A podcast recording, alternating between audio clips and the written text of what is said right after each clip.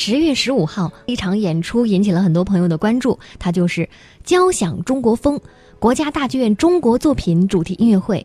那么这场演出呢，是由指挥家张毅、钢琴家陈萨、琵琶演奏家张强和国家大剧院管弦乐团共同带来的。说到这场音乐会，其中在上半场最大的亮点就是钢琴协奏曲新起版了，因为在那次演出当中，它是世界首演，第一次演出。对，嗯刚刚违约呃刚刚做好，呃是国家大剧院的而且违约作品是一个特别有有有河南味儿的嗯啊这么一个作品。是国家大剧院的违约作品，据说他已经修改了五稿，才正式上演。而且呢，在这个过程当中，是和演奏家和国家大剧院始终在不断的沟通和协调当中。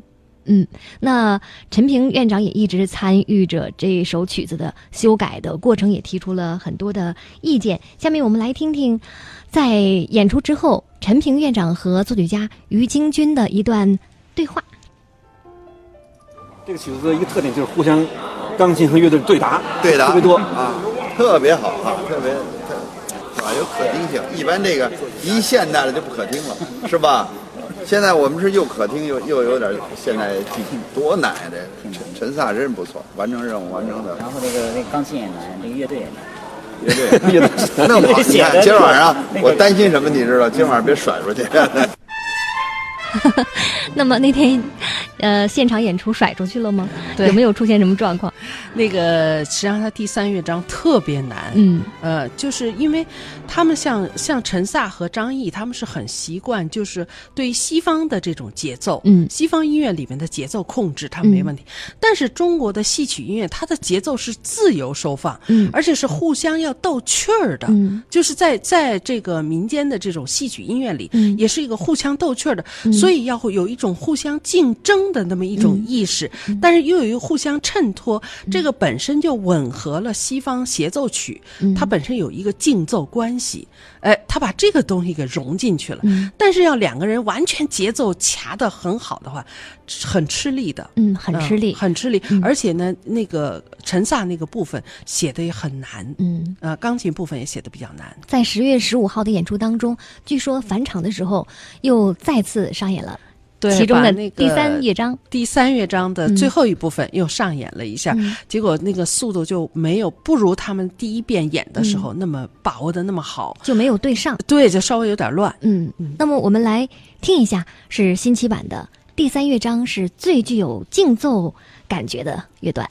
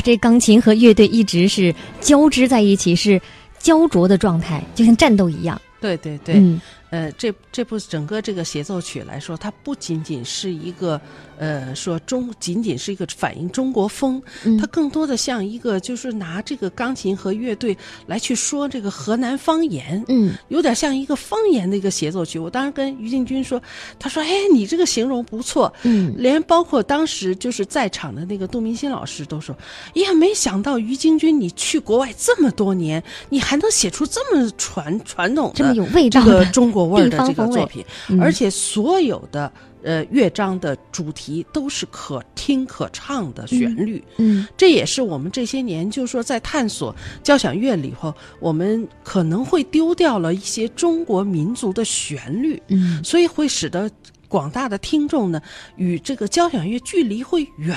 嗯呃，你比方说，你刚才听完商佩雷这个，你基本记不着它旋律是什么，嗯但是于京军这，他就他就努力的去做到，让这个旋律观众还能听得懂、听得懂，还能记得住。嗯，啊、我觉得这一点他是做的非常好的。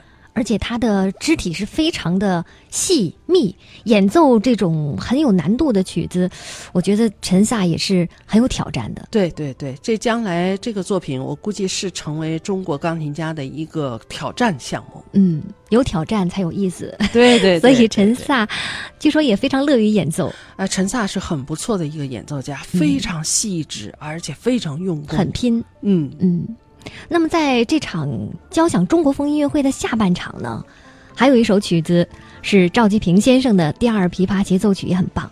对对嗯对，那么这个这个作品其实也是大剧院违约的，嗯，但是是一个琵琶和管弦乐队的一个嗯作品。我们来听听看。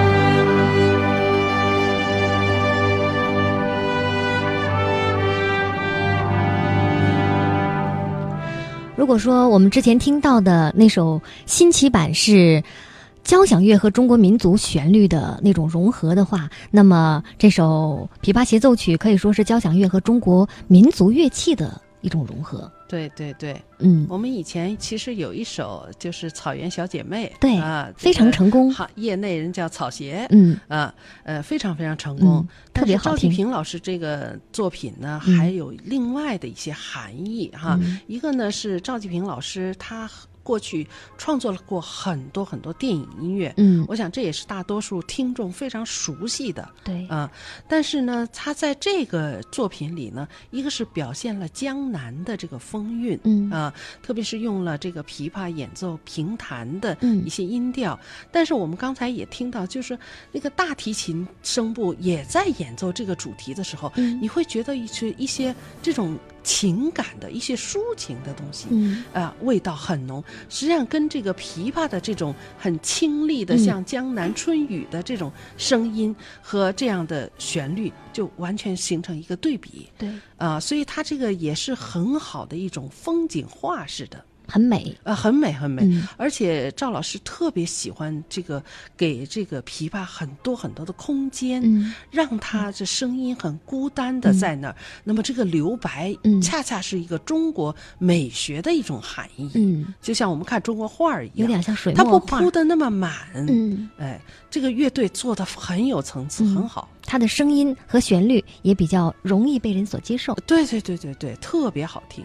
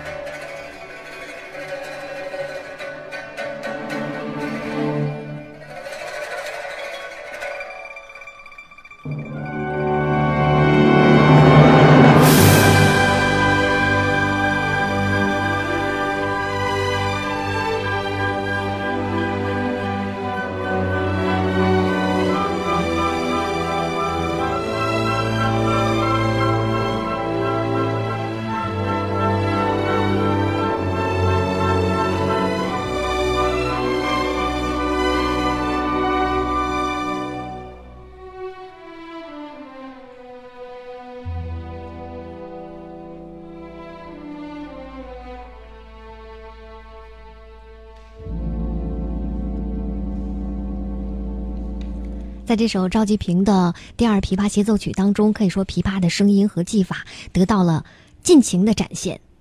那么这场中国风交响音乐会，我觉得其中最像交响乐的作品，就应该算是最后出场的作曲家杜明新的经典作品《青年交响曲》了。您觉得呢？嗯，是，好像是听下来是这样。呃，因为什么呢？这个杜先生这个作品呢，是创作于一九七九年。嗯那个时候可以说中国乐坛还没有很多其他国外的技法进来。那么杜先生他所学的呢，是恰好是五十年代他留学苏联时期嗯学的这样的交响乐嗯技法，所以那种平衡感，包括那个整个音乐形象的塑造，嗯都是按照过去这个苏俄这样的一个音乐体系嗯做出来的。嗯，这首作品表达的是那种青年人朝气蓬勃、健康向上的情绪。对，嗯，有两个段落特别好听，我呃特别把它摘取出来，就是第三乐章的华彩乐段，对圆舞曲乐段，我们听听看。《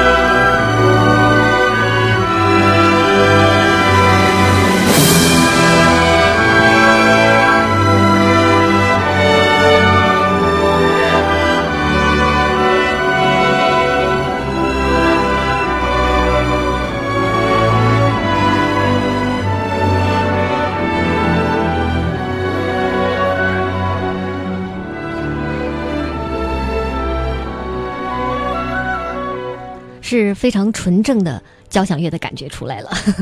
如果说于京军先生的那首新奇版是交响乐的创新的话，那么杜明新先生的青年交响曲就应该说是很好的继承了西方的交响乐的技法。对我们首先是继承，嗯，然后其次是发展，嗯是要创新。这是早期的继承阶段的作品。对对对。听